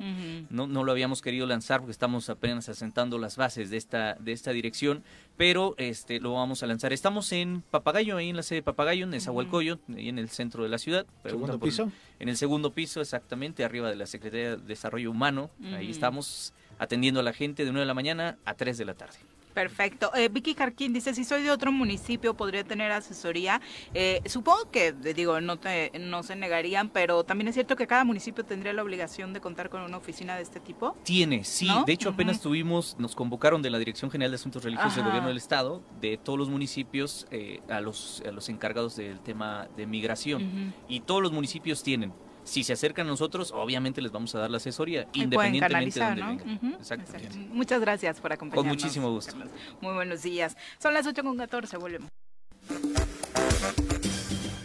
8 con 17 de la mañana, gracias por continuar con nosotros. Ahora nos da muchísimo gusto recibir en cabina al diputado local Julio César Solís de Movimiento Ciudadano. Bienvenido Julio, ¿cómo te va? Muy buenos días. Saludarlos, buen día y también saludo con gusto a toda su audiencia. Qué bueno, gracias. Oye, ya está la cuenta regresiva para la finalización del actual periodo legislativo. Es correcto, ¿Cómo- el próximo Ujú. eh, 15 de julio eh, concluimos este segundo periodo del primer año y bueno, pues se termina, el, el tiempo se pasa rapidísimo, ¿no? Apenas recuerdo cuando estábamos tomando protesta y ya, ya vamos de salida este año. Pero es que tuvimos un impas este, que nos ha dejado con un mal sabor de boca a todos, pero eh, hoy tienen sesión del Congreso. Este, seguramente la próxima semana sesionarán. ¿Están pensando en un periodo extraordinario con los temas que tienen pendientes? Sí, muy probablemente estamos valorando esa situación eh, y efectivamente, como tú dices, creo que fue un periodo muy amplio en el que pues hubo este distanciamiento entre estos dos eh, grupos de legisladores, el G11, el G8 y el G1. Entonces, eh, sí creo que hubo o sigue habiendo pues muchos pendientes. Les quiero decir que no dejamos de sesionar, es decir, eh, sí hubo eh, temas que son sustancialmente creo más importantes, sin embargo no dejamos de sesionar, Eh, se, se- se aprobaron el tema de las pensiones, de las jubilaciones, que creo que pues eso también es relevante para un sector de la sociedad, sin embargo eh, los temas de más trascendencia sí se quedaron pendientes. Honestamente yo creo que en este periodo, es decir, de aquí al 15 de julio, no podremos sacar eh, algunos de los temas que considero yo pues más relevantes, ¿no? ¿A ninguno le ves posibilidades? Honestamente no. Yo, yo honestamente no. Sin Ni embargo, siquiera bueno, los nombramientos. No, ni siquiera los nombramientos, porque, eh, pues como ustedes saben, se tiene que construir un consenso previo en la Junta Política y este consenso, consenso al día de hoy todavía no existe. Sí, eh, ya se pusieron sobre la mesa algunos, algunas propuestas, sin embargo, no hemos entrado de fondo al debate del análisis de los perfiles, etcétera. Entonces, eh, ese es mi punto de vista. Hay algunos diputados que pues ya ayer manifestaron que muy seguramente el día de hoy saldrían algunos nombramientos. Este, nosotros o la bancada naranja eh, no estamos listos para aprobar este, algunos de estos, entonces pues vamos a ver cómo se desahoga, ¿no? Al final del día pues es una democracia y las mayorías son las que las que ganan. Este pacto, esta unión, eh, la activación de la Junta Política, ¿ha sido solo para vendernos la imagen de que van a cerrar eh, siendo amigos? ¿Ha sido solo para la foto o realmente va a generar algo positivo a futuro en esta legislatura? Yo creo que sí, sin duda vamos a, a reconstruir este la relación, una relación que sí te puedo decir que pues se lesionó entre estos dos grupos, la falta de confianza, pues mucho hubo mucha eh, muchas denostaciones, muchas acusaciones y sin duda pues eso lesiona, no lastima eh, la relación. Sin embargo, hay plena voluntad, eso sí lo veo, de parte de ambos grupos. Yo creo que no le hizo en absoluto eh, nada bien a, a la legislatura, a ninguno de los diputados, ninguno, ni de aquel lado ni de este lado. Eso lo tenemos completamente claro, consciente, y consideramos que, pues, desde luego, la sociedad no merece esta situación y, pues, tenemos que ponernos a chambear. Entonces, Eh, lo hemos ya platicado afortunadamente. Fíjate, a diferencia de algunos meses atrás donde nos sentábamos los 20 y, y, este, había momentos en que nos teníamos que parar de la mesa porque no llegábamos a absolutamente nada, sino eran simplemente acusaciones, Acusaciones. etcétera. Eh, sin embargo, ya hemos tenido un par de reuniones los 20 donde sigue habiendo, pues a lo mejor algún tipo sí de reproche, etcétera. Sin embargo, nos quedamos y llegamos hasta las conclusiones, es decir, hasta el final de la reunión y ya cada vez y cada día pavimentando un poco más el terreno. Entonces, estoy completamente convencido de que el próximo periodo no será como este, que vamos a llegar a acuerdos y desde luego, pues la voluntad de la bancada naranja siempre estará a dis- a disposición. Te tocó eh, encabezar una comisión que por supuesto tiene dificultades muy muy importantes relacionadas con el tema de interés para la ciudadanía que es el de la seguridad, eh, Julio, y desafortunadamente cada que alzas la voz, eh, a, a ti sí te responde al menos la Comisión Estatal de Seguridad, ¿no? Viene por ahí un, un reclamo, una aclaración, eh, parece que solo está atenta a, a alguna, a algún señalamiento de, de los políticos y no al de que la ciudadanía le hace todos los días. Claro, es lo que yo he comentado muchas veces, que les preocupa más un tuit, les preocupa más una declaración que a lo mejor estar atendiendo su trabajo, que acercarse a los, a los familiares de las víctimas, que tratar de darles precisamente pues una orientación, un consuelo y garantizarles que van a ser detenidas las personas que perpetran pues algunos delitos, ¿no?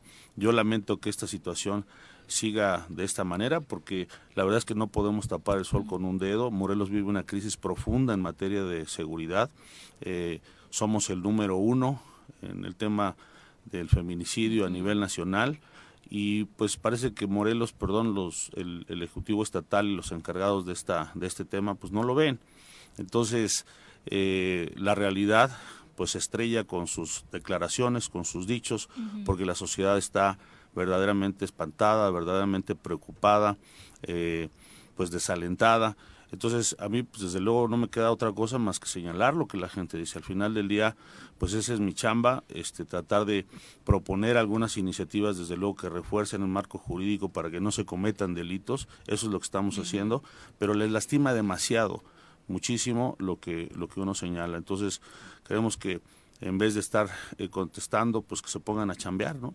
Pero bueno, eh, conocemos este gobierno, ya llevan más de tres años y la verdad es que yo no veo Y siguen vendiéndonos como novedad que no hay policías, ¿no? Que no hay presupuesto, porque de pronto la bolita, ayer mismo se las regresaba el gobernador a los municipios diciendo les toca poner más policías para es el de lo mando más coordinado, inverosímil. ¿no? Qué declaraciones, de verdad, o sea, de vergüenza.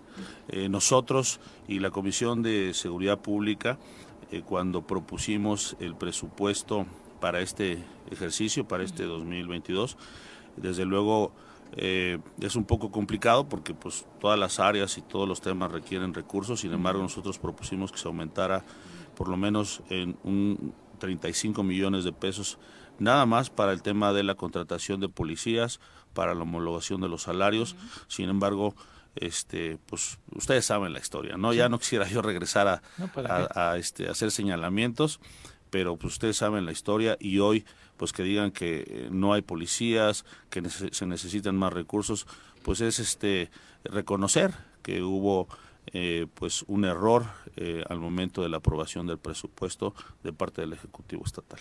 Eh, hay dos iniciativas que presentaste que te- después quizá podremos tocarlas con mayor detalle. Una en materia este, pues entre de prevención, de fortalecimiento a la seguridad pública, que es esta eh, posibilidad de mover eh, la Comisión de Seguridad Pública como un organismo autónomo y demás, y este, eh, que, que estás abordando un tema sobre la tentativa de feminicidio. Sí, este, las dos considero que son, pues al final del día, una propuesta en función de mejorar la condición de la seguridad en el Estado. Como legislador, bueno, pues yo no soy ejecutivo, yo no voy a andar con una pistola este, buscando a las personas que cometen los delitos. Y este, en un principio, la, la primera iniciativa que tú comentaste, pues desde luego caus- causó mucho revuelo. Eh, incluso se señaló que pues era una ocurrencia. En este momento, bueno, en estos días, en esta semana se aprobó, nada más que no tengo el dato, en un estado, este, este modelo que yo propuse se acaba de aprobar en un estado de la República. Ahora la- lo- sí, revisamos, pero bueno, se aca- este modelo se acaba de aprobar, no es una ocurrencia. Se atreven a decir que es una, una ocurrencia cuando ni siquiera lo han leído. Pero al final del día no es indispensable o necesario que se aplique este modelo. Es decir, se puede dar pues, una revisada con expertos, este, dar puntos de vista, enriquecerla o simplemente desecharla, pero no criticarla sin siquiera conocerla. ¿no? Respecto de la otra iniciativa, también creo que es una herramienta eh, jurídica que se le proporciona a las mujeres.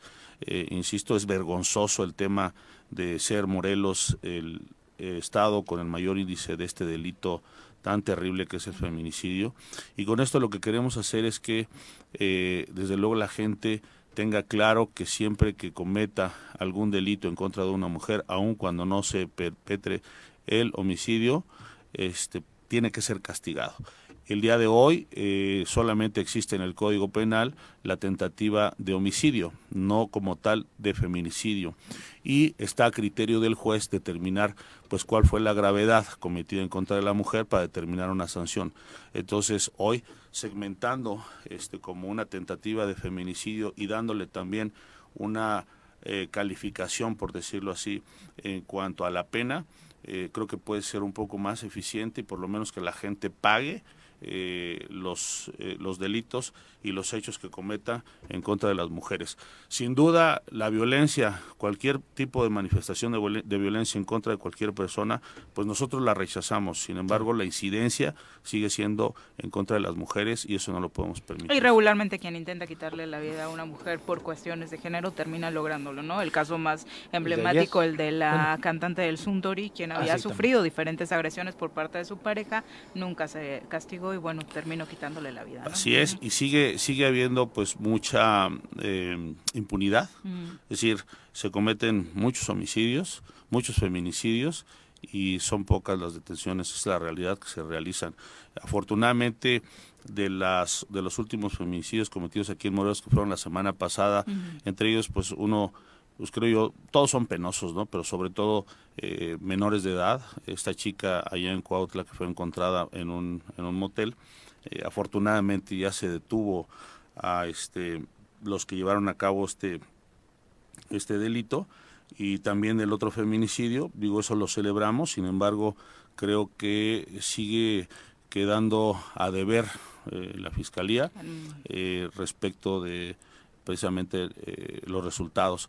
Por eso nosotros vamos a platicar el próximo viernes de esta semana con eh, la maestra Betanzos, que es la encargada del combate de estos delitos, pues para que nos dé un poco de datos y saber qué es lo que está sucediendo y por qué no llegamos pues a tener eh, una de- detenciones de manera más eficiente. ¿no? Y la prevención, ¿no? Y Que la sería, por supuesto, Claro, el pero bueno, son, primer son- paso. Así es, son dos cosas distintas. Al final del día, a la fiscalía lo que le corresponde, lo que le compete, pues es la, la investigación, la- de así es.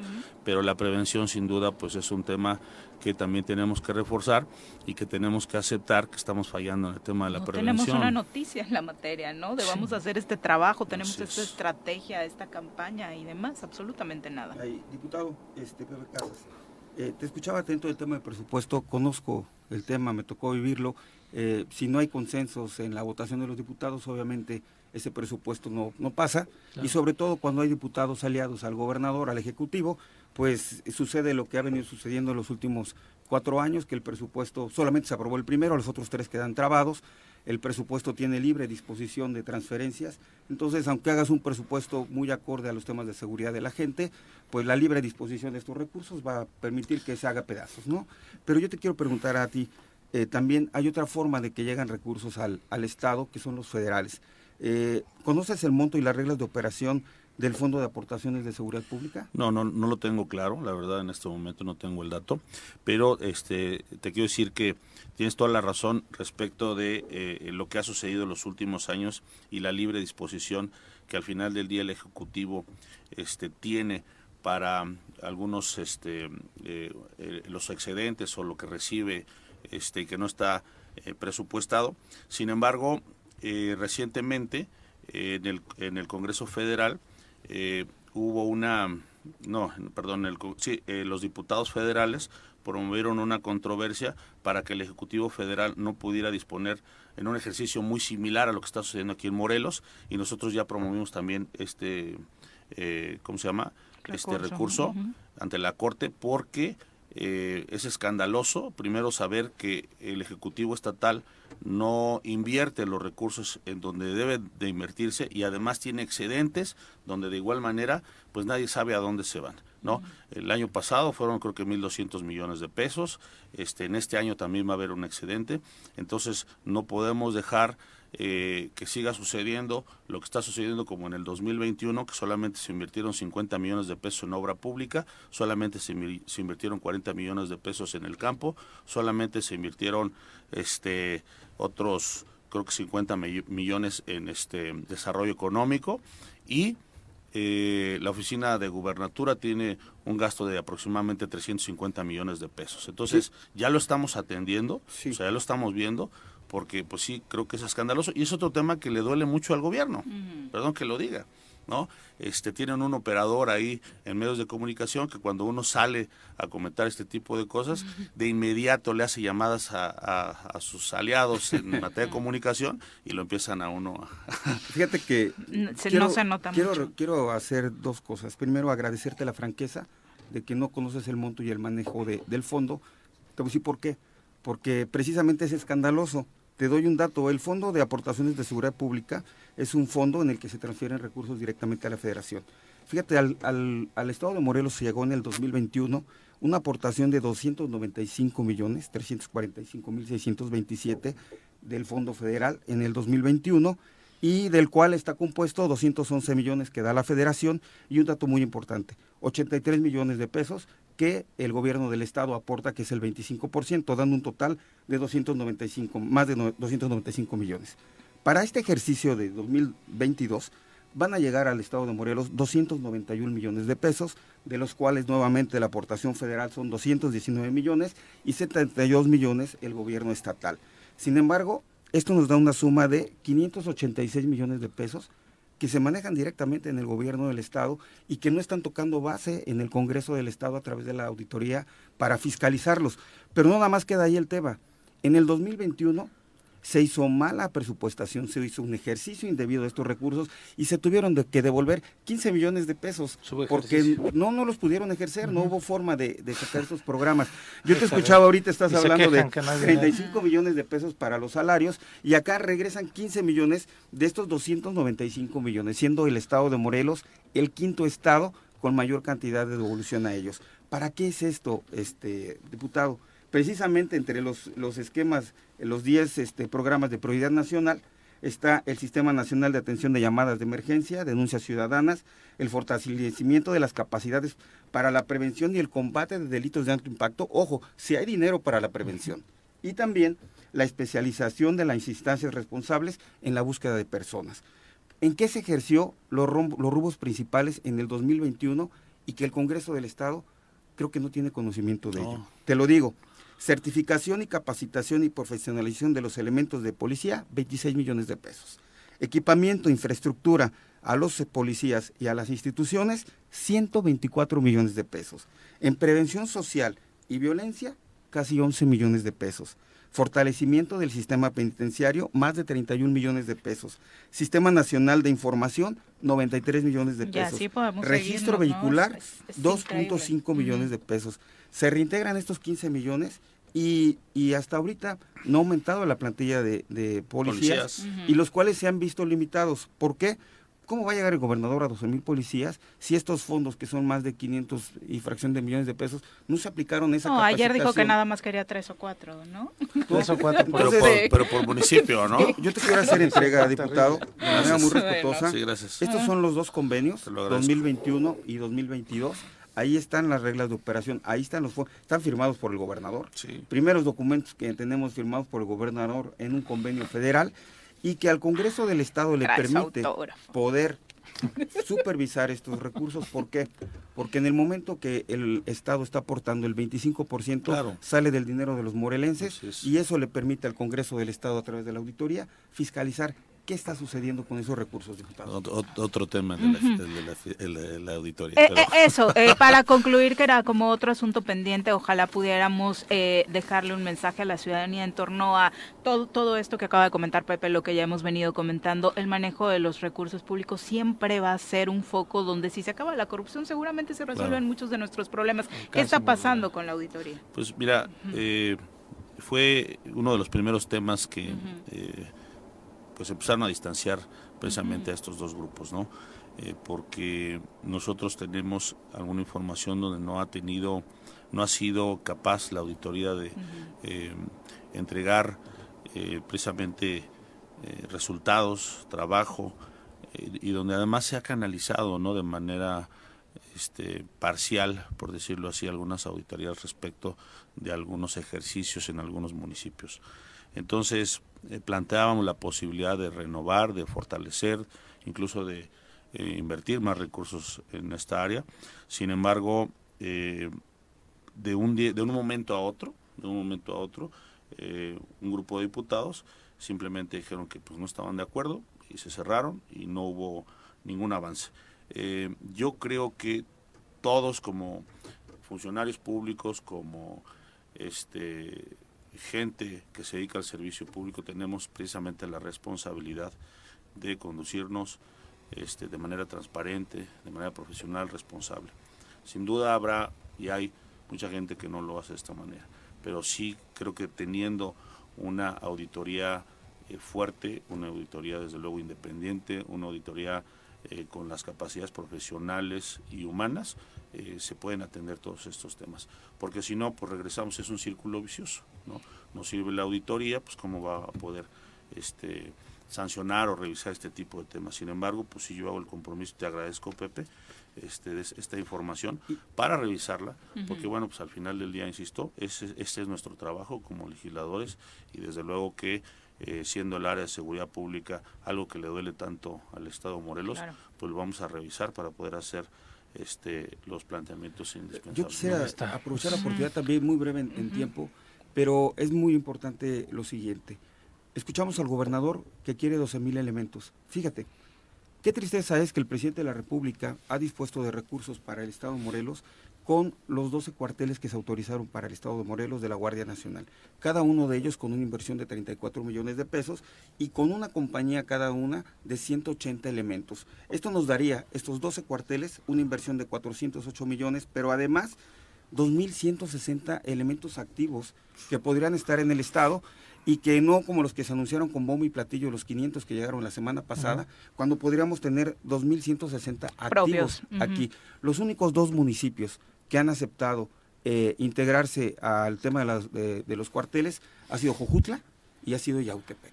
Diputado, muchas gracias por Al acompañarnos. gracias a ustedes, buen día. Muy buenos Nos vemos días. pronto. Sí, ojalá que nos Sí. visites pronto. Pero nosotros ya traemos el reloj con la cuenta regresiva. Esperemos que ahora sí, como dice el chiste, Julio nos traiga buenas noticias, ¿no? el mes. Julio hasta dos por uno. Algo dos Tres por dos, Tres la por- inflación ya está como tan mal que ya es cuatro por dos y no dos por uno. Julio regalado, ocho con treinta y nueve, volvemos. Mañana tenemos clase de feminismo, Nat Carranco, bienvenida, muy buenos días. ¿Cómo estás, Buenos días a todas, a todos, a todes. Gracias por este espacio nuevamente ahora en miércoles, porque que, que había mucha gente y que aquí Y vamos salió a tener- peor. Y de todos modos, mírame, mírame. Como Pero- que tú atraes las multitudes. ¿Ves? Las Así masas te persiguen, masas, sí. Así es. Y bueno, el día de hoy vamos a hablar de un tema que es inevitable y es la elección del Instituto de la Mujer del Estado de Morelos. Y aunque es muy local, tiene que ver mucho con feminismo porque finalmente la- los institutos son una creación de política pública de acción afirmativa para buscar la lle- llegar o alcanzar o ser el camino para alcanzar la igualdad entre hombres y mujeres. ¿Y a qué me refiero con una acción afirmativa? Pues en otro, en otro idioma, por decirlo así, es la discriminación positiva. Son estos espacios o estas acciones que se hacen específicamente para un grupo que se considere en, situación de vulnerabilidad para que pueda alcanzar algo. Entonces las acciones afirmativas se hacen para personas con discapacidad, para personas de la diversidad, evidentemente para las mujeres y el Instituto de las Mujeres en todo el país fue, cre fueron, fue creado, fueron creados estos institutos justamente para buscar lograr abatir la brecha de desigualdad y, por supuesto, darle herramientas a las mujeres para poder tener acceso a espacios en donde generalmente no estaban. El Instituto de la Mujer está a unos días de cumplir, no recuerdo bien si 34 o 35 años, o sea, ya, Ya está madurito. Ya está madurito. Este, en- perdón, no, no, no, me, me equivoqué. Este, tra- traigo como el, el chip de la No, Comisión de Derechos. Humanos, Sí. pero no. Ay, Se sí, creó, ay, sí, se la comisión. ay, se creó, si no mal recuerdo, en el 2002. Entonces, más bien está por cumplir 20, 20 años, años. o algo así, más o menos. Pero desde la creación de este instituto han sido complicaciones constantes para la designación de su titular. Siempre se decía, porque pertenecía al gobierno del Estado, que las designaciones eran como los pagos de favores en campaña para mujeres que no tenían el perfil que buscaba el instituto para pues arrancar políticas públicas con enfoque de género. Eh, así han pasado durante todos estos años muchas mujeres, algunas de, de corte muy conservador, que evidentemente iban en contra de muchos de los derechos de las mujeres, como los derechos sexuales y reproductivos, específicamente el tema de aborto, e incluso se oponían, en, yo recuerdo a dos de ellas, especialmente a la primera, Normalicia. ¿no? La primera fue Uy, a- alguien de. BIFAC o Sí, alguien sí, de sí, Provida. lit- recordé. era una era una líder Una de, de Provida, no- ahorita no me acuerdo bien el nombre, que además estaba también en contra del tema de la violencia familiar, pero no en contra de que se viviera la violencia familiar, sino de que se denunciara porque eso rompía las familias. Entonces, en ¿Qué? esta parte tan conservadora de no hay que tocar a las familias y eso es lo que nos toca a las mujeres, hay que aguantar y esa es el- la cruz que de la vida que Dios te mandó, pues entonces tampoco eh, hacían cosas vinculadas de manera como tan clara para evitar la violencia contra las mujeres. Sí, cumple 20 años. o sea, ahora. Ah, gracias. es. No, no estoy tan mal, no estoy tan mal. Entonces, a lo largo de los años han pasado, ido y venido muchas mujeres, algunas feministas, Ujú. justamente que han sido parte de el impulso para que la- la- el Instituto de la Mujer sea creado. Habemos muchas mujeres que hemos buscado que el Instituto de la Mujer tenga la mayor independencia, la mayor cantidad de recursos, el personal mejor capacitado, porque de eso va a depender mucho de la política pública que hay en el Estado. Sin embargo, después de que se convierte el instituto en un órgano autónomo, ya la designación no es por parte del gobernador, sino a partir de una convocatoria. Esta convocatoria solamente ah, se ha hecho una sola vez, que es la que tiene ahorita precisamente el Congreso del Estado abierta para Ujú. 14 aspirantes que se han registrado de casi hace un año. O sea, Flor de Sireno fue a través de una No, convocatoria. esa todavía fue designada o propuesta por el gobernador. Ya los diputados aceptaron esa esa La propuesta, palomearon. ajá. Pero no fue a través de una convocatoria. Aunque después la querían tumbar y se tuvo que amparar Pero que Dagoberto también, qué ¿no? ridiculez es Bueno. esa. Ay, no, yo hombre, hombre, mis lágrimas, así, quiero ser... Lo puede decir porque no usa ruta y no la puede. Pero, a ver, tú explícame No. cómo es que un hombre Cuestiona la- impugna sí. la designación de una mujer para el Instituto de la Mujer porque se sintió Absurdo. Y luego, ¿qué discriminada. hombre? O sea, de risa, de risa, ¿no? Por no decir otra cosa. Ah. Entonces, Flor queda, por, él es como la primera eh, presidenta del Instituto de la Mujer ya como un organismo autónomo y cuando cumple los tres años, pues entonces la legislatura pasada eh, pre- presenta una, una propuesta de convocatoria pésima, con todo respeto. Sí, no, lo consigo. Pésima. O sea, mal elaborada, mal planteada, mal publicada, con requisitos que no le ponen a ningún otro órgano autónomo o a alguna otra, eh, algún otro espacio que tenga que ser por designación de convocatoria. No las dejan cabildear. Eh, ya lleva muchísimo tiempo esto que ha generado una gran cantidad de vicios Casi un año. es, es hasta pareciera que les gusta poner las cosas así para, para Complicarla.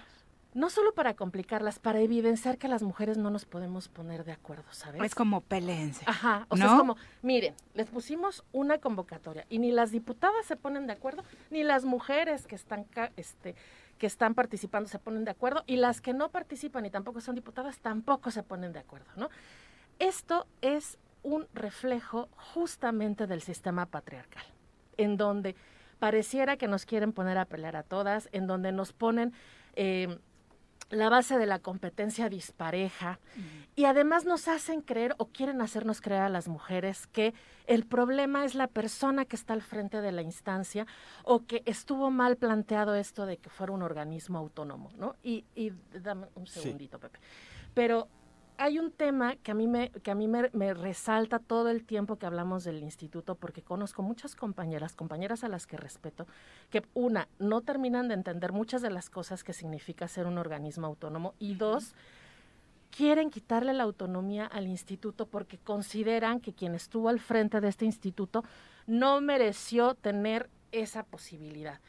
Y yo siempre les digo, es como, ok, ¿por qué nunca han cuestionado la autonomía del INPEPAC, de la Fiscalía, del IMIPE, de otros órganos autónomos que igual pueden estar o no estar dando los resultados, que igual los titulares están eh, ausentes o no te responden el o IMIPE no de los que acabas de mencionar sería el caso más evidente. ¿Por qué no están ahí queriendo sacar al titular, quitarle la autonomía? Eh, no hay una crítica profunda para, para el trámite de todos esos derechos que se ven en estos organismos. Pues porque justamente este sistema hace que pareciera que las mujeres somos el problema. Y por eso se ve solamente en el Instituto de la Mujer. Yo, Ujú. sabiendo que tenemos poco tiempo, solamente quisiera decir que ojalá este espacio esté eh, eh, en esta decisión que van a tomar las y los diputados próximamente, sea por lo menos una persona que conozca el tema de las mujeres, no solamente que esté prometiendo espacios o no solamente que esté sacándose la fotografía y haciendo actividades que no van a beneficiar a las mujeres porque las problemáticas eh, de las mujeres son profundísimas. No solamente es dar asesoría jurídica a una mujer que vive violencia familiar, trasciende mucho más allá, mucho más allá de eso. Y ojalá, bueno, eh, si bien es cierto, acabo de escuchar al diputado Julio César Solís hablar del tema y es probable que designen a esta titular en próximos días, pues ojalá la designación sea en un ámbito pues de, de transparencia, de diligencia, de probidad, porque hay muchas muchos rumores alrededor de, de esta designación sobre eh, que están violando la propia la propia Que sería de nuevo una cuota política. Pues porque están ¿No? cabildeando, Yo- yo porque quisiera ahí- todas están cabildeando. Claro, pero además yo quisiera decirte de lo que acabas de decir, todavía el marcar más el daño que la propia mujer hizo a la mujer. Te voy a decir por qué. Esta convocatoria que hablas que viene pésima fue diseñada y aprobada por 12 mujeres. O sea, el, perdón, 14. El Congreso del Estado ante la legislatura anterior fue histórico a nivel mundial porque tenía dos terceras partes de mujeres y no se vio beneficiado en un impacto favorable en, en leyes que beneficiaran a las mujeres. Esa convocatoria que salió en la legislatura anterior fue aprobada por 14 mujeres que estuvieron de acuerdo en que la convocatoria se fuera así. Único tema salvable que por primera vez se da un presupuesto histórico al instituto de 10 millones de pesos, que lo votamos muy gustosamente, que mi compañera diputada Cristina Guevara fue quien impulsó al interior en las negociaciones que se pudiera dar ese aumento histórico de 10 millones que benefició con los recursos federales también en el momento que se presupuestaba y tener eh, mejores programas sociales. Yo creo que, perdón, en favor de la mujer, yo creo que difícilmente se va a dar en estos días el nombramiento y lo, lo más lamentable es que si no se llega en esta legislatura, en este periodo, a llegar a acuerdos en temas tan importantes, difícilmente van a salir en lo demás, porque en la siguiente periodo ya estamos en temas electorales, que esto se va a volver presupuestales. presupuestales y se va a volver un pago de facturas. Y, y yo solamente quisiera hacer una particularización con relación al tema de las mujeres y que fue una mayoría. La, eh, el movimiento feminista llevamos por lo menos dos décadas diciendo que cuerpo de mujer no significa perspectiva de género. ¿Y esto qué significa? Que el hecho de que sean puras mujeres o que sean muchas mujeres o la mayoría de mujeres no significa que tengan dentro de su eh, dentro de su objetivo profesional o de su objetivo en el, eh, Ideológico. ideológico beneficiar a las mujeres de manera amplia qué duro y qué cierto lo que estás Una convicción feminista. Exactamente. Y hay hombres que eh, es, eh, han, han manifestado y han hecho también muchas propuestas beneficiando a las mujeres, que también es cierto, no nada más las mujeres pueden hacer propuestas para beneficiar a las mujeres. Pues desde aquí solamente un llamado a las compañeras feministas para que pues no, no se trata de que nos pongamos de acuerdo para ver quién va a estar en el instituto, sino para que generemos redes y trabajemos de la mano para el beneficio de nosotras mismas, porque el Instituto de la Mujer de una forma u de otra siempre va a estar siendo parte de nuestra vida, sobre todo si estamos en el ámbito político y social. Y a las y los diputados, pues eh, no estaría mal y esa solamente es mi opinión desde esta trinchera que no está involucrada en el proceso legislativo en este momento, no estaría mal tal vez que se emitiera una nueva convocatoria que evitara todos estos vicios que ya se han generado y todos estos rumores que no están ayudando a nadie para que pueda generar una una claridad en, en, en la, la toma de designación en la designación que se va a hacer en el Congreso. Nat, muchas gracias y por supuesto la espera sería eh, para checar si en un periodo extraordinario lo aprueban porque pues algunos señalan que no en, antes del 15 no, no saldría, ¿no? Eh, 8 con 53, vamos a cerrar con recomendaciones para los peques que hoy se quedaron ahí en casita después de ser vacunados. ¿Qué les leemos? Leti Gutiérrez, qué gusto en eh, que tenerte en cabina. Hola, buenos días. Pues hoy les traemos un libro un poquito fuerte. Yo creo que es un poquito fuerte el tema porque eh, estábamos platicando ahorita, por ejemplo, del tema del Día Internacional del Beso, que si te roban un beso, estamos platicando con Nat, que pues si es un abuso o, o no es un, un abuso, ¿no? Entonces traigo un libro que se llama efectivamente Solo es un piropo, entonces mencionarlo así es como, ah, pues solo es un piropo, como muy suave, ¿no? Pero en realidad este libro es un libro que habla sobre el acoso y cómo vamos normalizando ciertas actitudes que tiene la gente sobre las mujeres y también sobre los hombres y que lo vamos normalizando. Y entonces la pregunta es, ¿un piropo puede ser un abuso, un acoso? Ah, pero qué lindo que existe un libro para niñas es- y niños sobre este tema. Efectivamente. Es un libro que va como en cuento, que va como en... ¿qué? vein- 20 experiencias de 20 personas entre mujeres y hombres. Esto está padre porque son ambas partes, no solamente sobre la mujer. Y entonces cuentan sus historias desde en qué momento, en qué lugar, cómo fue, y que a veces que hasta en la misma persona en quien confían es de quien reciben este abuso, ¿no? de, ah, te veo vulnerable y entonces me aprovecho de esa situación. Lo que más me gusta de este libro es que es como muy gráfico, la lectura es como muy sencilla, muy directa y la verdad es que yo lo leí sí me llegó mucho, ¿no? Porque te identificas cuando te cuenta la historia tu amiga, tu amigo y entonces te vas dando cuenta que efectivamente en el momento menos esperado, en el lugar menos esperado, por ejemplo, esto muy común del metro, ¿no? El Uf. toqueteo. Terrible. ¿no? Terrible.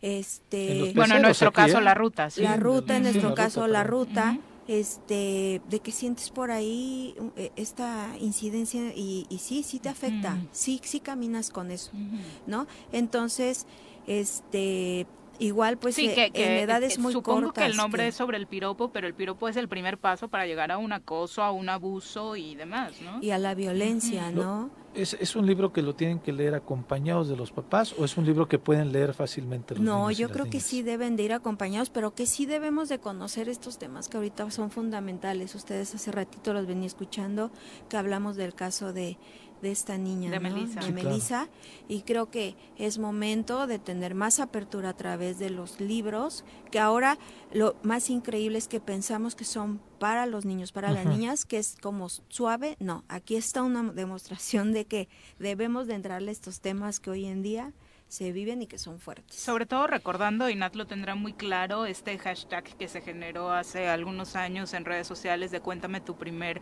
acoso, Acoso, y todas seis, lo narrábamos años. de muy niñas, ¿no? O sea, creo que todas lo vivimos muy, muy chiquitas y hubiera sido eh, pues muy oportuno, ¿no? Hablar de estos temas en otras generaciones desde temprana edad. Y ahora sí que echándome un comercial, una vez que entramos en un seminario de derechos humanos, que di- éramos 100 mujeres y que levantamos la mano a corta edad, si habíamos recibido un acoso, creo que fuimos 99. Sí.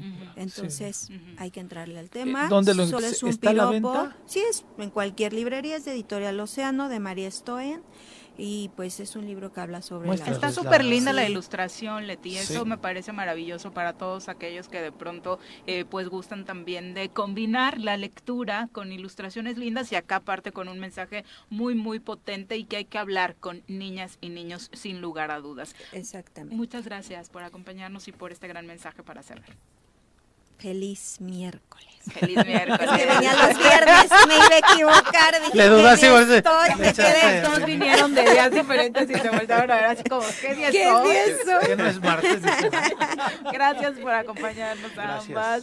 Pepe Casas, muchas gracias. No, pues muchas gracias a ustedes. Muchas gracias. Gracias, buenos Pepe. días, Pepe. Feliz muy buenos Gracias, días. ya nos vamos, los esperamos mañana Ánimo. en punto de las 7. Pues así es esto. Esta fue la revista informativa más importante del centro del país. El Choro Matutino. Por lo pronto, El Choro Matutino. A bailar y a gozar,